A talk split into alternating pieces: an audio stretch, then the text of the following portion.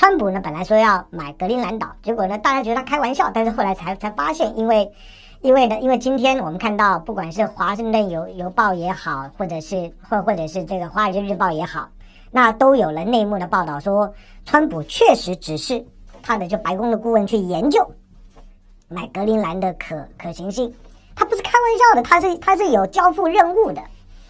那。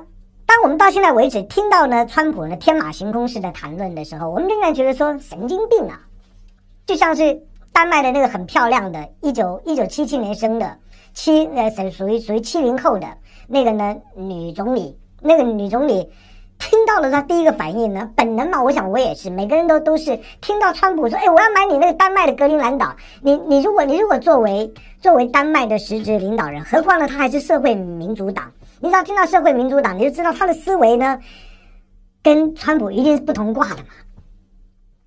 好，那这个社会民啊民主党的这个漂亮的女总理的本人的反应就 ridiculous，荒谬，absurd，荒谬，荒诞。那每个人都这样反应呢，都觉得你到底在讲什么？你开玩笑的吧？那但是后来发现了，川普并不是开玩笑的，他认真的。那你就得要去研究一下呢，他到底在认真认真什么？可是每一条你今天去看的时候，你你必须要佩服他一点，就就是你认为这个神经病所讲过的每一句话，这个神经病掌握权力的时候，他都没有忘记，他每一条都在做。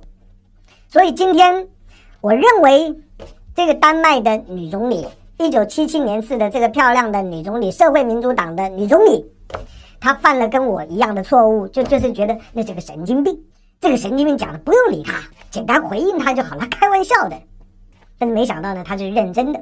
但是我我说的重点是说，当你发现他是认真的，认真到后来，第一个他说 OK，那那那原来呢要要去丹麦做的国事访问，抱歉，那我先先不去了。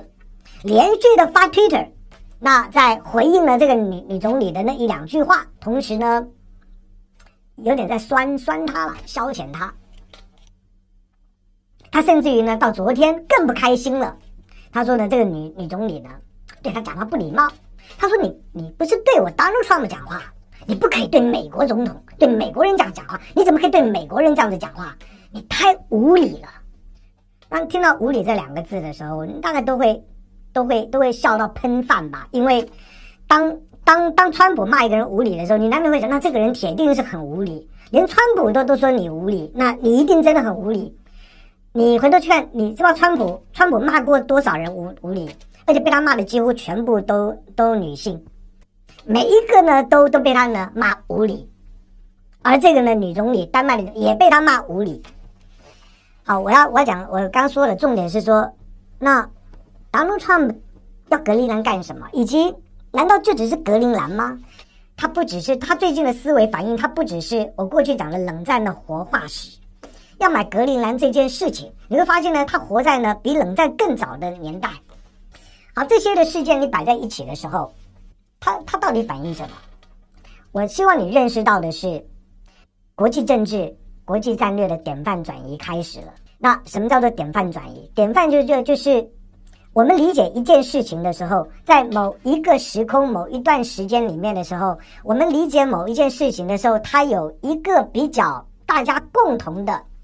的 perspective 的那种的穿透性跟洞察力，认为这个世界今天的这个样子，我们应该如何去解释它的那个典范思维的典范。当大家的这个在在相同的这个思维典范框架里面的时候，那段时间的国际政治秩序相对来讲会比较稳定，因为大家都都知道对方的路数跟跟思考。但是当典范开始转移的时候，那就不一样了。就是你要知道，就是。你跟别人的想法可能不一样，你跟别人或者有有些人的想法，或者某些外在环境的改变所导致的影响国际政治稳定性的那些的因素参数被修改了，修改了之后，那个新的一个不稳定的阶段就来了。什么时候会再重新回到稳定？不知道，因为典范开始转移了。那新的典范是是什么？就是新的思维、新的 perceptive perceptive 在哪里？还不知道。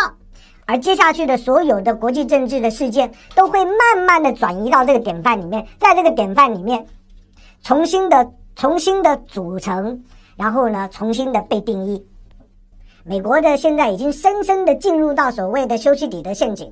川普当选总统固然就是说啊，那个是偶然吧，就是美美国的选民呢，也也也不知道呢哪根筋不不对，选出一个神经病。不，每一个每一个坐在重要权力位置上面的人，他的出现，他不是一个一个一个历史学的一个思维的套路，而是他是有权力逻辑在里头的。今天的川普会在这个时候呢当选美国总总统，是美国的需要，而且是美国的危机感。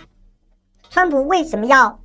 要格要格陵兰岛，要这个叫 Greenland 的岛，它是丹麦的属属地，有一个北极地区所所形成的政治上面的组织叫做北极理理事会，它有个北极条约去支撑的这个北极理事会，这个北极理事会就是环北极，在北极圈里面呢拥有领土的八个国家，他们是这个北极理事会的当然成员，哪哪八个？美国、加拿大。俄罗斯，然后再往欧洲有芬兰、瑞典、挪威，大西洋的海上有冰岛，还有一个就是丹麦。丹麦的本土呢，虽然呢躲在了波罗的海里头，但是丹麦拥有格陵兰这件事情，让丹麦对今天的美国来讲，丹麦无罪，拥有格陵兰就是罪。格陵兰这么大个岛，有多大？是丹麦呢？丹麦本土的五十倍啊！你想丹麦这 这个岛是我的现在的丹麦的这个的本土的五十倍大，那你说你今天开开个价叫我卖了？好几十年前的时候呢，美国呢大概是在在在杜鲁门的时代也曾经开开过价说，哎，呃，我我我要给你买买格陵兰吧。那个时候是二战结束之后，你知道开价多少吗？一亿美金。格陵兰岛上面已经有农业了，已经到这样的地步了。好，那今天。当 Donald Trump 要去买格陵兰岛的时候，当然是因应了北极时代的到来。当北极融冰的那那个国际政治、国际战略的典范就转移了，因为当太平洋跟大西洋透过北冰洋通了之后，进出太平洋不麻烦，美国可以控制，因为有一个非常狭窄的白令海峡。我只要控制了阿拉斯加，控制了白令海峡。所有的太平洋要进入到北冰洋的通道抓在我手里面，但是大西洋要到北冰洋，美国就没有办法了。